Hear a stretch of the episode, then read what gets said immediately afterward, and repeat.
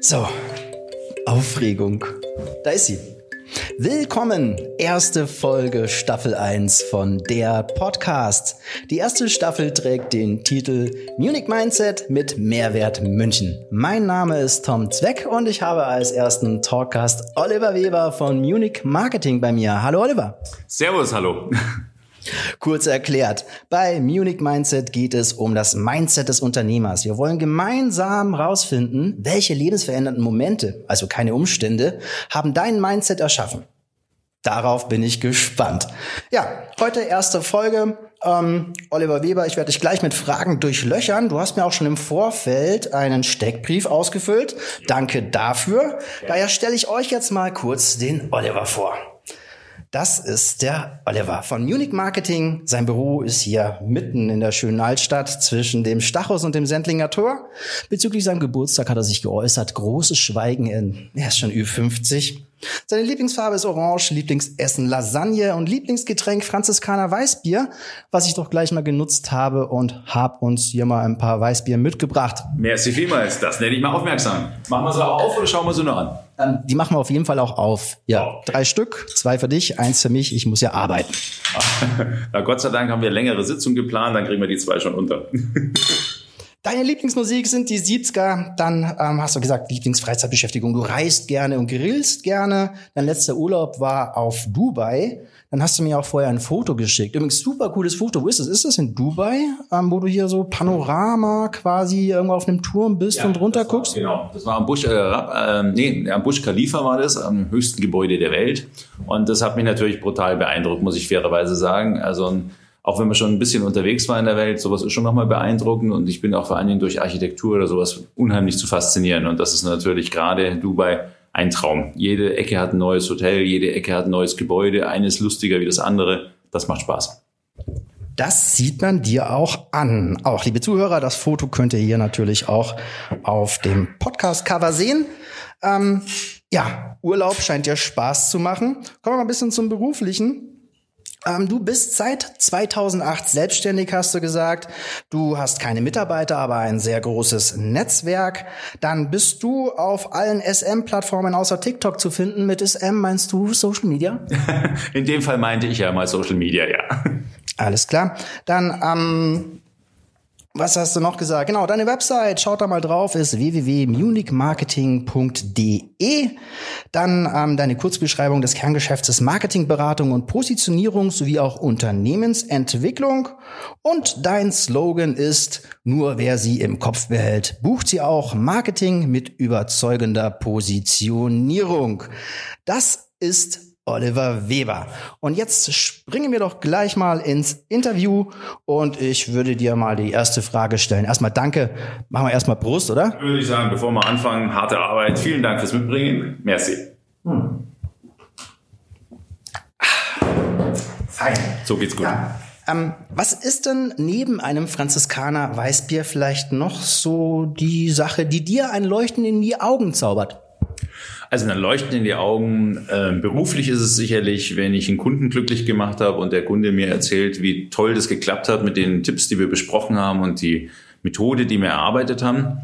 Und natürlich mich im besten Fall noch ähm, weiterempfiehlt, beziehungsweise ich irgendwie mal einen Anruf von jemandem erhalte, den ich nicht kenne. wenn ich dann nachfrage, woher kennen Sie mich? Und dann höre ich, das ist einer meiner Ex-Kunden. Das leuchtet mir natürlich immer ein. Das finde ich super, finde ich genial. Privat ist es vielleicht eher, wenn die Tochter wieder mit der guten Noten nach Hause kommt, weil Schule ist doch etwas stressig, gerade jetzt im Thema Homeschooling. Ähm, da wissen wir alle, die Noten sind echt hart erarbeitet. Also insofern, da ist es, glaube ich, eher das, was mir da ein Leuchten ins Auge wird. Würdest du dich selbst als leicht begeisterungsfähig bezeichnen? Boah, leicht glaube ich nicht. Schon sehr begeisterungsfähig, leicht nicht, da gehört schon ein bisschen was dazu. Vielleicht, weil ich schon Ü50 bin, da hat man schon einiges gesehen, ich weiß es nicht. Da stumpft man ab. Nein, aber begeisterungsfähig bin ich auf alle Fälle, äh, leicht nicht. Es gehört schon ein bisschen was dazu. Ist generell so meine Anspruchshaltung. Ich bin, glaube ich, relativ hoch mit den Ansprüchen. Also eine 3 plus bei der Tochter reicht nicht. Jetzt hast du es erraten, ja.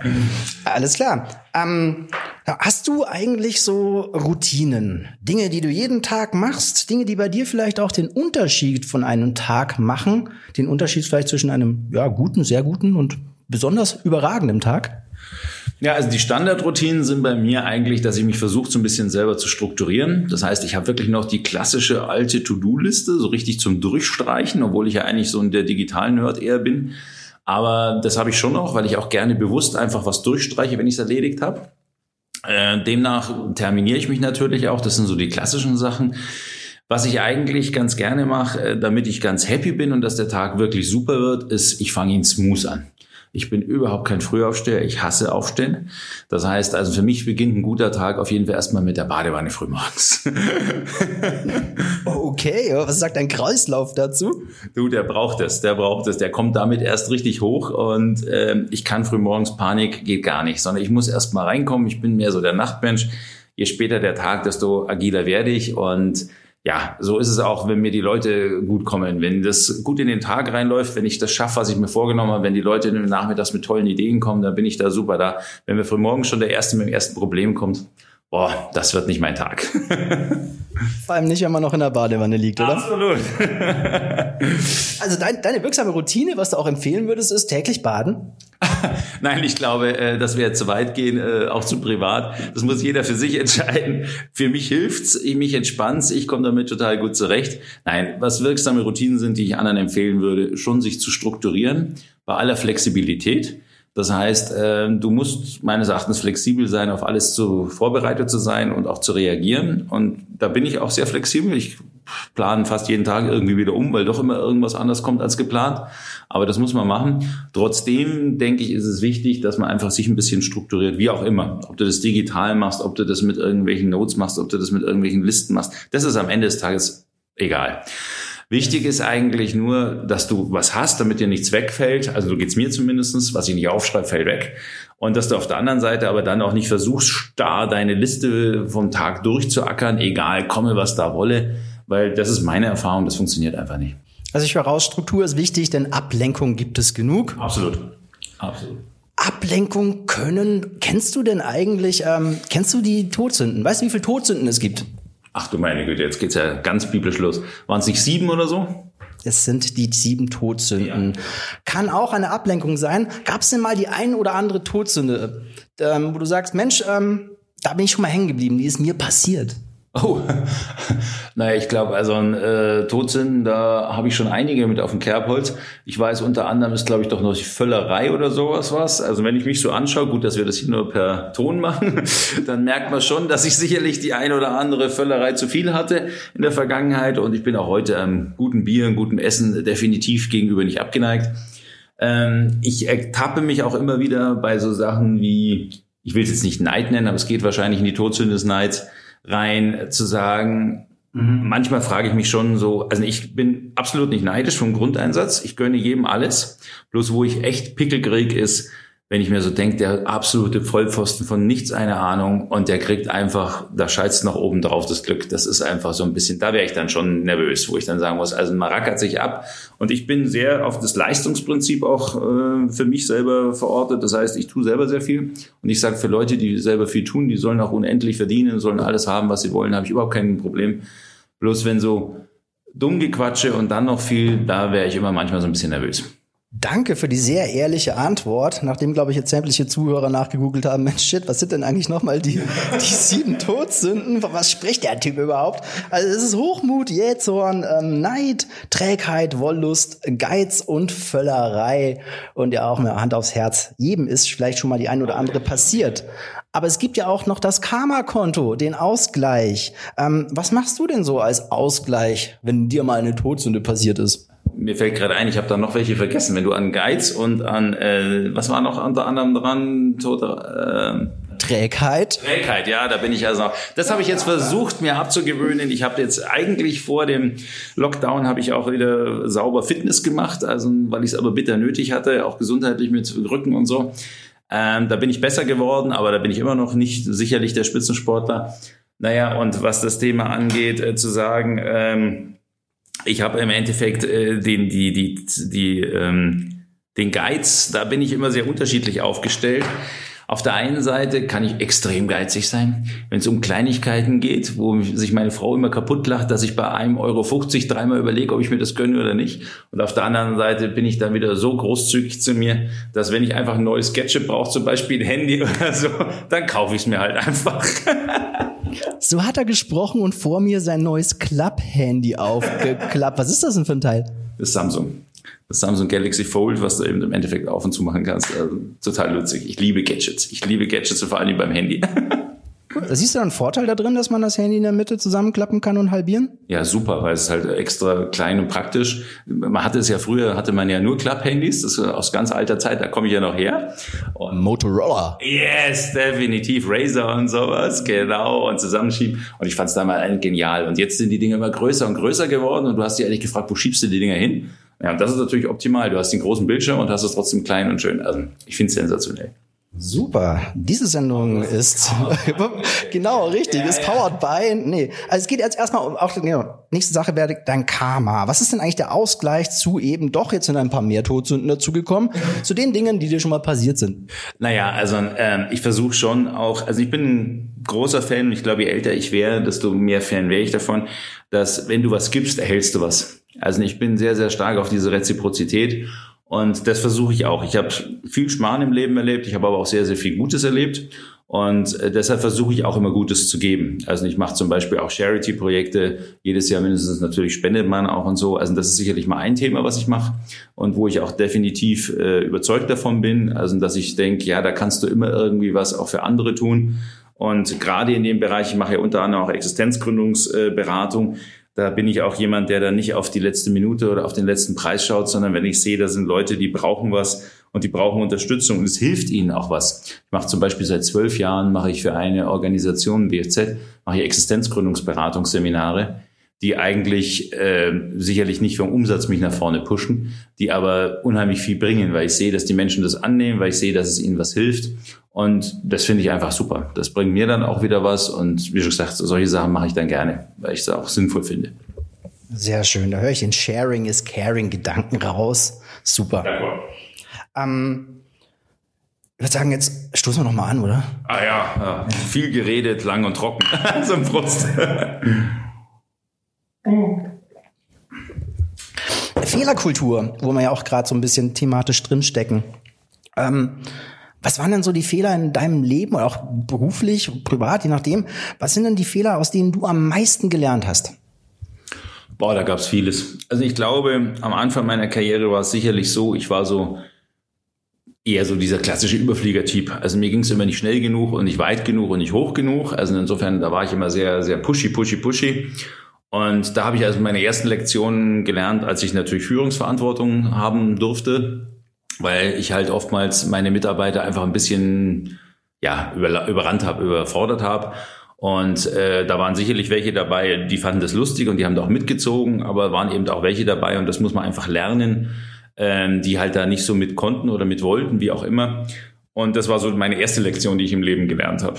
Zweite Lektion, die ich im Leben gelernt habe, ähm, es geht leider nicht immer weiter nach oben. Also auch das ist eine harte Schule gewesen. Ich habe wirklich äh, sehr gut durchgestartet, glaube ich. Und es ging wirklich die ersten Jahre nur in eine Richtung. Ähm, habe dann aber sehr schnell gelernt und am krassesten dann äh, als meiner Selbstständigkeit. Ich habe mich ja genau vor der Krise sozusagen, damals gab es auch schon die Krise 2008, selbstständig gemacht, hatte also tolle Ideen, was ich innerhalb von zwei, drei Jahren mache Demnach wäre Max Zuckerberg heute ein Bettler in meinem Verhältnis. Wie man sieht, der lebt noch mit seinen Milliarden, ich anscheinend nicht. Ähm, das heißt, da ist irgendwas schiefgelaufen. Nein, also da habe ich mich völlig überschätzt, also definitiv und habe sehr schnell feststellen müssen, dass es auch äh, ganz nüchtern und ganz rudimentär zugehen kann. Das war also sicherlich ein Thema, wo ich auch heute mehr, nenne es Demut oder wie auch immer, auf jeden Fall heute definitiv eine andere Sicht drauf habe, dass ich eben weiß, es geht sowohl auf als auch ab. Äh, gesundheitlich natürlich auch, dass du dir nicht alles zumuten kannst. Ich habe schon zwei Bandscheibenvorfälle äh, gehabt. Ähm, und wenn du dann einfach mal so am Boden rumkriegst, weil du nicht mehr hochkommst, mh, hm, siehst du die Welt auch wieder ein bisschen anders. Aber auch so Sachen wie was Positives. Also ähm, als meine Tochter ist jetzt 13 gerade geworden dieser Tage, als meine Tochter vor 13 Jahren auf die Welt kam, ähm, da kriegst du gerade so als, als so Durchstarter und so Junge, der immer so nur Karriere und Perspektive vor sich hat, kriegst du auch nochmal eine andere Sichtweise auf das Ganze. Weil du dir plötzlich denkst, mein Gott, ist denn das alles so das Notwendigste und Wichtigste? Und plötzlich wird Family wieder ganz wichtig. Was ist denn da zum Beispiel eine der größten Herausforderungen? Kannst du mal eine beschreiben? Ähm, jetzt allgemein meinst du jetzt oder unter diesen Krisen damals? Ach, ein bisschen unter diesen Krisen. Ich glaube, Krise und Herausforderung ähm, liegt recht nah beieinander, oder? Ähm, ja, also die Herausforderung war eigentlich immer wieder aufzustehen. Also wenn ich mir das überlege, zum Beispiel, ähm, und da kommt wieder das Thema Flexibilität, 2008 zum Beispiel, als ich eben super losgestartet bin mit der Selbstständigkeit und dann kam die Krise, Klar, da hätte ich mich jetzt hinsetzen können an die Isar und fürchterlich heulen. Wasser trägt die Isar schon, habe ich gedacht, es bringt nicht viel. Also insofern, was machen wir anders? Und ich bin dann immer jemand, der auch wieder aufsteht. Also die Herausforderung war, sich was anderes einfallen zu lassen. Marketing hat zu dem Zeitpunkt kein Mensch gebraucht, absolut keiner. Alle haben ihre Marketingbudgets eingefroren. Ich hatte eigentlich drei verhandelte Verträge, wo natürlich jeder gesagt hat, schön, dass wir den Vertrag haben, wir machen jetzt nichts. Mhm. Und so kam ich übrigens auch zum BFZ schon als erstes äh, ich habe halt dann einfach gesagt, okay, was kannst du, was kannst du jetzt machen? Und dann war plötzlich eine Firma da, die dann gesagt hat, ja, wir suchen jetzt Trainer. Wir suchen Trainer, die jetzt in ähnlichen Situationen sind, Existenzgründung und so, willst du sowas machen? Dann habe ich gesagt, ja, okay, mache ich das. Ich habe da wirklich Tag und Nacht gearbeitet für einen Bruchteil von dem, was ich mir an Umsatz eigentlich erhofft und erdacht hatte. Wirklich, also im Endeffekt für lächerlichen Ding. Aber äh, ich habe halt was gemacht und äh, das war mir wichtig, dass ich da wieder rauskomme und wieder was anstarte. Es hat auch das ganze zweieinhalb Jahre gedauert. Also es ging jetzt nicht nur so von heute auf morgen, sondern es war schon eine Zeit. Und bis es dann eben wieder mal anfing mit Marketing und sowas. Und solche Sachen auch immer wieder zu sagen, okay, jetzt ist halt gerade mal das Kind in den Brunnen gefallen, was machst du denn jetzt? Und ähm, das war eben eigentlich immer so mein Ding. Das klar, am ersten Moment muss erstmal durchschnaufen und äh, findest es gerade nicht so lustig äh, geht man vielleicht einmal mehr baden oder einmal mehr Franziskaner trinken. Aber dann halt äh, zu sagen, ja, es hat jetzt auch keinen Sinn, hier irgendwie drei Tage Trübsal zu blasen und irgendwie alles nur zu beheulen, sondern halt auch dann wieder zu sagen, okay, was kann ich jetzt machen aus der Krise? Was kann ich jetzt losgehen? Mhm. Was war damals dann konkret deine Positionierung? Damals war eigentlich dann, also geplant war die Positionierung schon auch damals als Marketingberater. Das heißt, ich wollte also wirklich Firmen als Baringspartner helfen, im Marketing ihre Konzepte zu generieren, um Kunden zu gewinnen. Gemacht habe ich dann aber im Endeffekt tagtägliches klein wenn man so sagen darf, Scheiß, ähm, mit den Leuten mir Gedanken zu machen, wie geht jetzt ihre Anmeldung äh, zur Selbstständigkeit, wie geht ihr Businessplan, wie sehen die drei Zahlen aus, die sie zusammenrechnen müssen und so. Also wirklich sehr rudimentär mit allem, was ich bis dahin mal gemacht habe.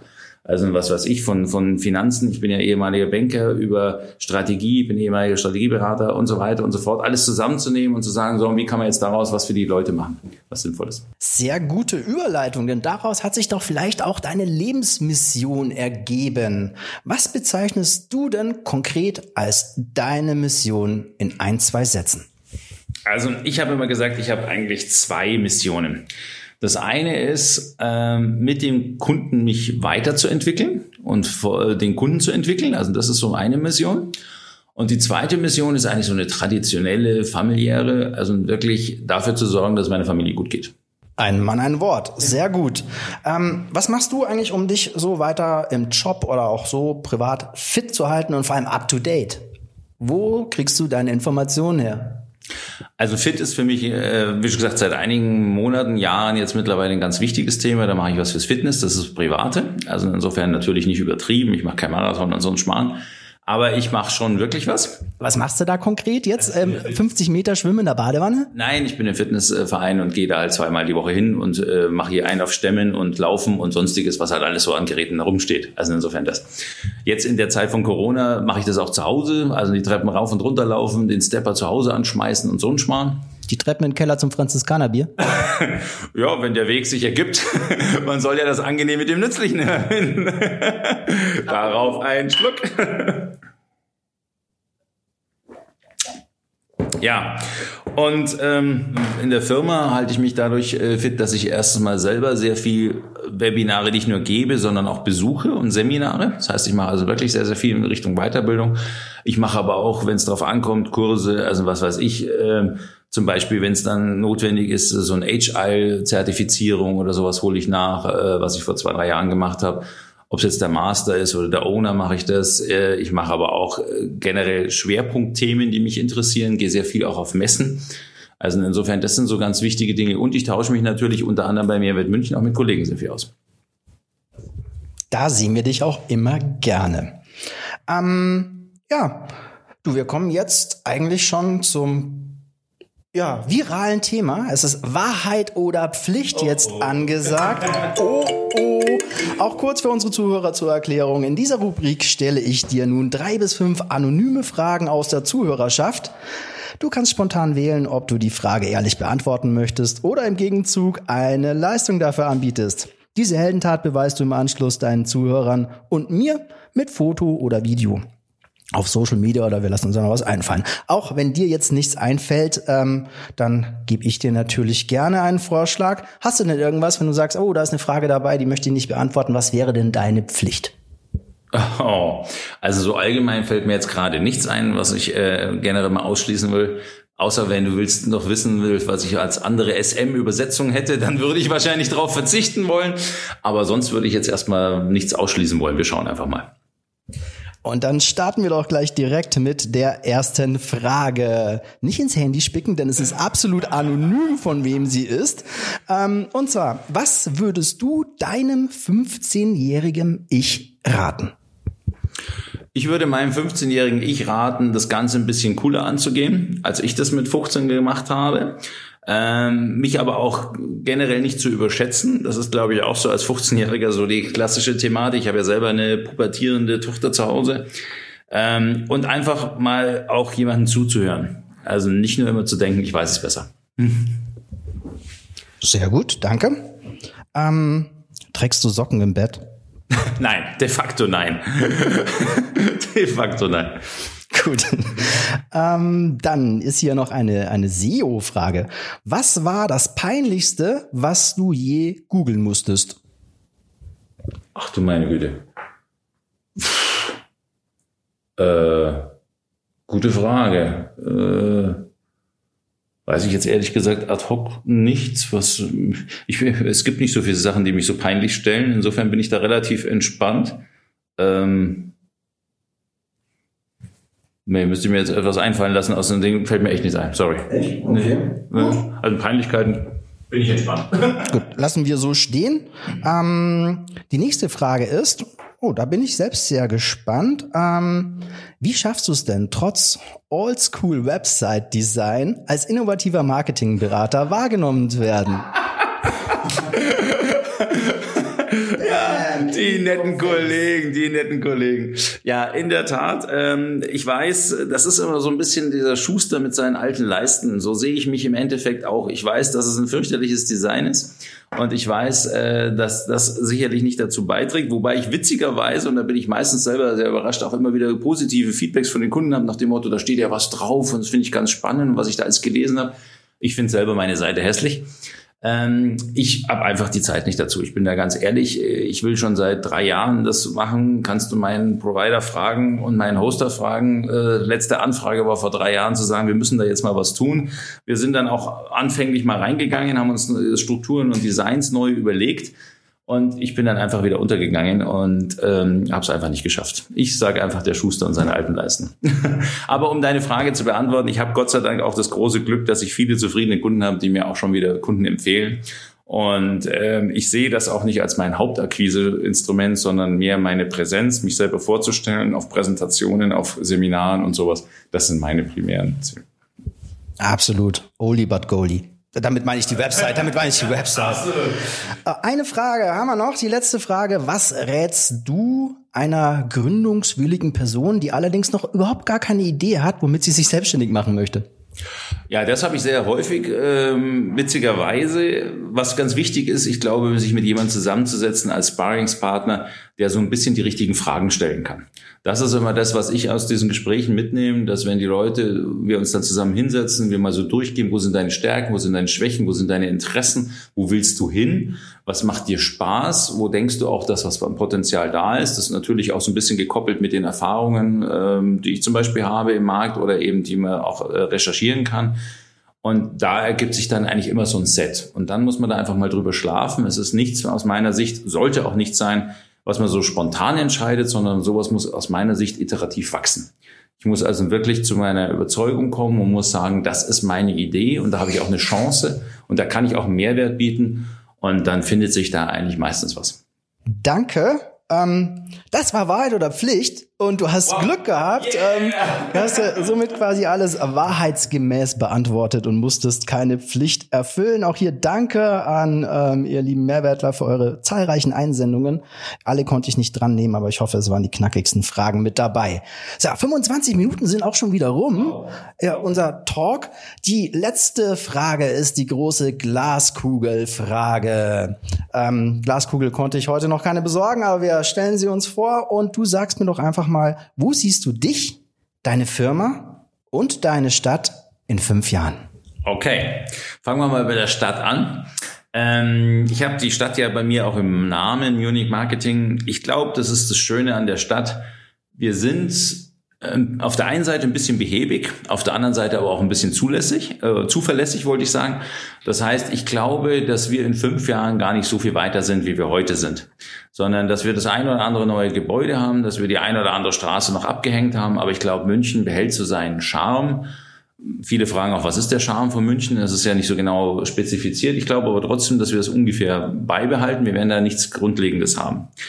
Meine Firma in fünf Jahren, ja, ich möchte eigentlich einen großen Schritt und ich sehe den auch einen großen Schritt weitergegangen sein, weil ich die letzten Jahre immer wieder festgestellt habe, es geht rauf und runter und ich möchte eigentlich so die nächste Stufe haben. Das heißt, im Endeffekt äh, ist meine Vision eigentlich in fünf Jahren die nächste Stufe geschafft zu haben und dann dementsprechend auch da Mitarbeiter oder was auch immer zu haben. Das heißt, am Ende des Tages ein klar klare äh, Standfestigkeit. Äh, ich bin dann auch mittlerweile dann fast 20 Jahre alt von der Unternehmung her. Ich bin jetzt schon im 13. Jahr, das sind dann 18 Jahre. Das heißt, also da muss schon was Substanzielles da sein. Und ja, wo sehe ich im Endeffekt äh, die Firma, die Stadt und was sagtest du als drittes? Und natürlich dich selbst. Mich selbst. Ja, ich bin wahrscheinlich weiter geschrumpelt. Nein, ich denke, ich bin eigentlich so mit mir ganz zufrieden und wenn ich in fünf Jahren da bin, wo ich heute bin, ähm, was die Zufriedenheit angeht und was mich angeht und Gesundheit oder so, dann würde es mich definitiv schon glücklich machen. Sehr schöner Schlusssatz. Ähm, ja, das war's. Ähm, das war die erste Folge von der Podcast, dem Munich Mindset mit Mehrwert München. Heute Oliver Weber zu Gast. Ähm, ah, Oliver, du darfst dir natürlich noch einen Hashtag aussuchen. Da greift er schon gleich zum Bier. Du darfst, darfst ja erst einen Hashtag aussuchen und dann stoßen wir nochmal an. Okay. Ähm, ich wusste, die Arbeit kommt noch zuvor. Ja, ich denke, mein Hashtag ist ja normalerweise Kundengewinnung. In dem Zusammenhang heute, da es ja unser erstes Treffen ist und da du ja das erste Mal diesen Podcast machst, würde ich doch sagen, machen wir es auch auf den Podcast bezogen. Also ändere dein Mindset mit Munich Marketing. Jupp. Hashtag ändere dein Mindset mit Munich Marketing und verpasst nicht die nächste Folge, wenn es wieder heißt, der Podcast Munich Mindset mit Mehrwert München. Ich freue mich. Danke, Oliver. Und tschüss. Ciao.